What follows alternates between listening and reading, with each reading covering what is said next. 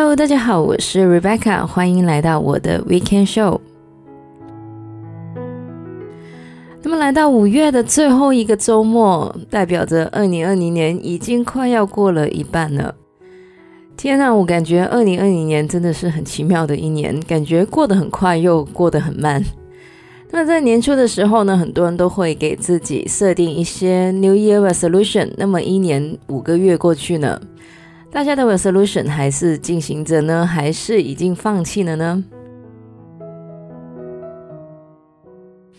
那么今天节目呢，要讲的的确是一个经常出现在 New Year Resolution 里面的话题。我想大家看到标题，可能都知道我们这个礼拜要讲的内容是减肥。但是真的是讲减肥吗？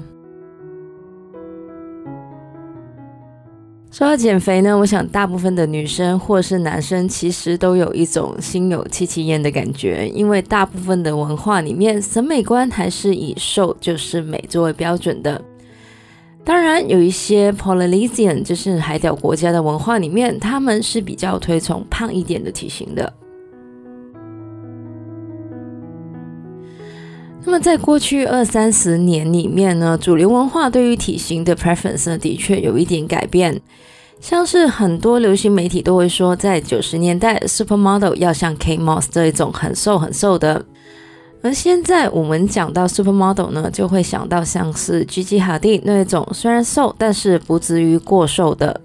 而近十年，大码模特像是 Ashley Graham 也是登上了很多时尚杂志的封面。那么从 K. Moss 到 Gigi Hadid 到 Ashley Graham，主流媒体对于体型的确是从一个单一的标准变得比较多元化。不过，对于普遍的少男少女来说，是的，少男也是会有体型的困扰的。除非你是天生的瘦子，减肥的确是一个经常会被提出的话题。甚至大部分的时装杂志每到夏季之前都会教大家如何减肥烧脂。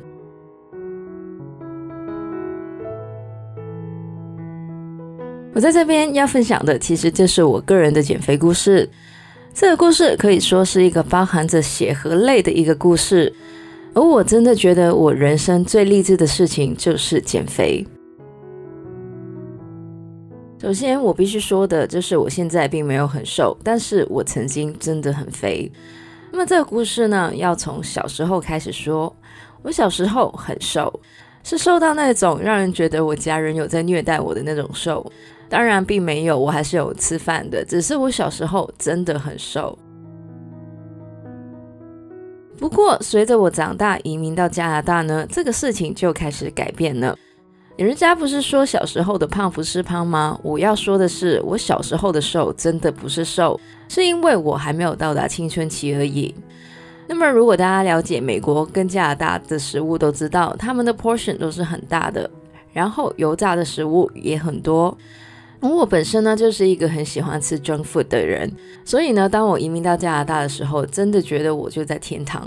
再加上我当时也没有什么人管，而且要知道，亚洲人的胖在一堆胖的外国人里面还是比较看不出来的。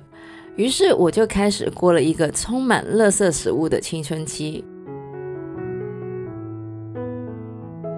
当然，那时候我知道自己不瘦，但是并不觉得有问题。反正还是每天吃吃喝喝，该干什么就干什么。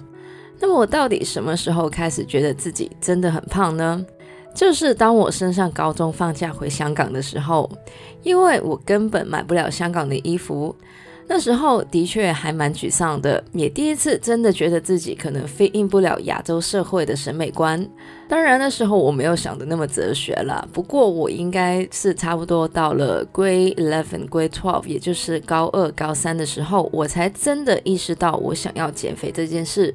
因为那时候开始会看一些时装杂志。我记得那时候我就有看一些台湾的时装杂志，我是在那个时候才知道有各种不同的减肥餐单。当然，那些都是一些非常不健康、以低卡为主的餐单。然后我也是从 g r a Twelve 开始才知道要做 gym 这件事情。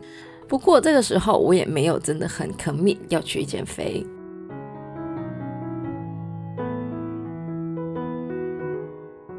我真的开始减肥这个事业呢，应该是大学的 second year 开始的。那么在美国呢，有一个 term 叫做 freshman fifteen，说的就是大学的新生在第一年的时候呢，都会胖十五磅，也就是大概七公斤左右的体重。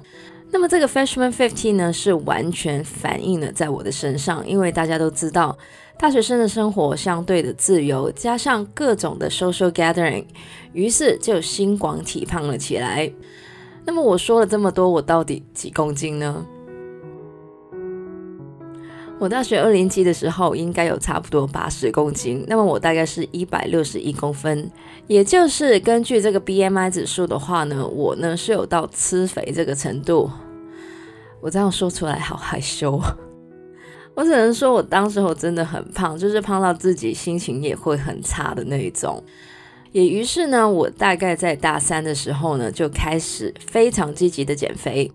当然，我一开始用的方法都是非常的不正确的，所以呢，大家也千万不要学。那么当时呢，我是有试过吃减肥药啦，或者是吃一些非常低卡路里的餐。虽然这一些方法一开始的时候的确让人可以很快的看到成果，但是到了后面，其实新陈代谢真的会越来越差，精神也很差。那么当我到台湾去念研究所的时候呢，我大概是七十公斤左右，就是虽然不是吃肥，但是也没好到哪里去。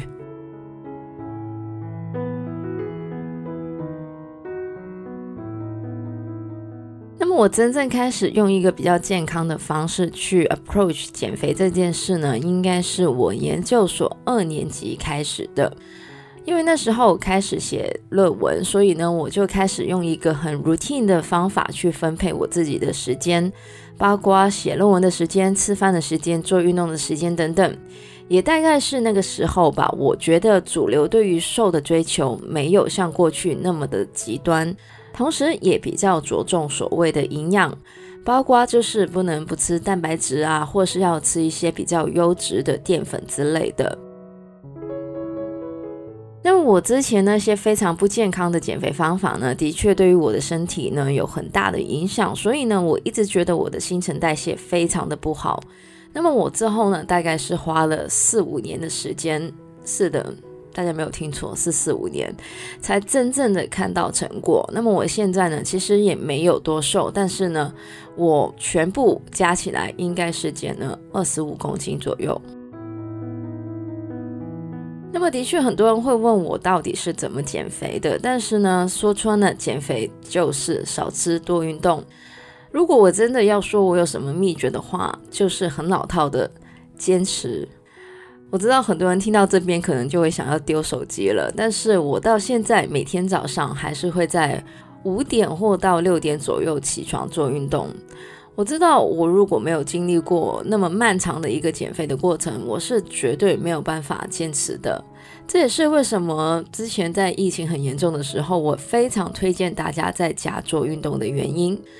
虽然我在疫情之前其实也会去健身房，但是我非常了解一个很胖的人在健身房其实会很 conscious，觉得所有人都在看自己。但是相信我，大家其实都在看自己，没有空管别人，好吗？其实说到坚持，我觉得首先要了解的就是意志力。我之所以会把运动作为早上的第一件事，是因为我看过关于意志力的研究。他们都会说，一天的意志力是有限的，所以对你来说，越困难的事情其实应该越早做，因为当一天的意志力消耗完毕，我们就会找各种不同的理由去不做那一件很难的事。我也是因为了解了这一点，所以才会把运动都放到早上去做。另外一个对我来说减肥的关键呢，就是打破了有氧的迷思。但是很多研究都指出，其实重训比有氧运动更容易燃脂，而且女生们真的不要觉得自己碰一下哑铃就会练出肌肉，因为那是不可能的。要练出肌肉其实是一件非常困难的事。当然，因为我个人也没有相关的资格或训练，更多关于减肥的操作还是需要一些专业的人士去指导。而在标题里面我都说了，我要说的其实并不是减肥。如果说坚持的关键是意志力，那么意志力的关键就是计划，因为有了计划，就会减少你一天里面意志力的虚耗。比如说，如果我在今天决定了明天早上要做下半身的训练，那么到明天早上起来的时候，我就不需要用多余的脑力去想我该什么时候做什么样的运动，因为只要开始思考，我就必须使用到额外的意志力去做决定。这也是为什么我在写论文的时候的 daily routine 可以帮到我减肥的原因，因为我把每天的时间都计划好了。而除了运动之外，当然食物也是一样。这也是为什么很多减肥的专家都会建议餐单。其实就是为了让你减少运用意志力。当然，生活很多的东西都需要意志力。除了减肥、戒掉坏的习惯、训练好的习惯，甚至是存钱，其实都要运用到意志力。我今年年初的时候在台北看到了一本书，那么书名呢就是《你有多自律，就有多自由》。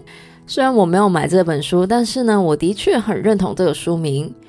表面上，自律跟自由是两个截然不同的极端。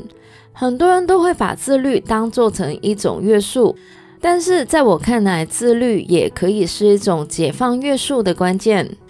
一个对于金钱自律的人才会更容易达到财富自由，一个对于饮食自律的人也更容易享受美食。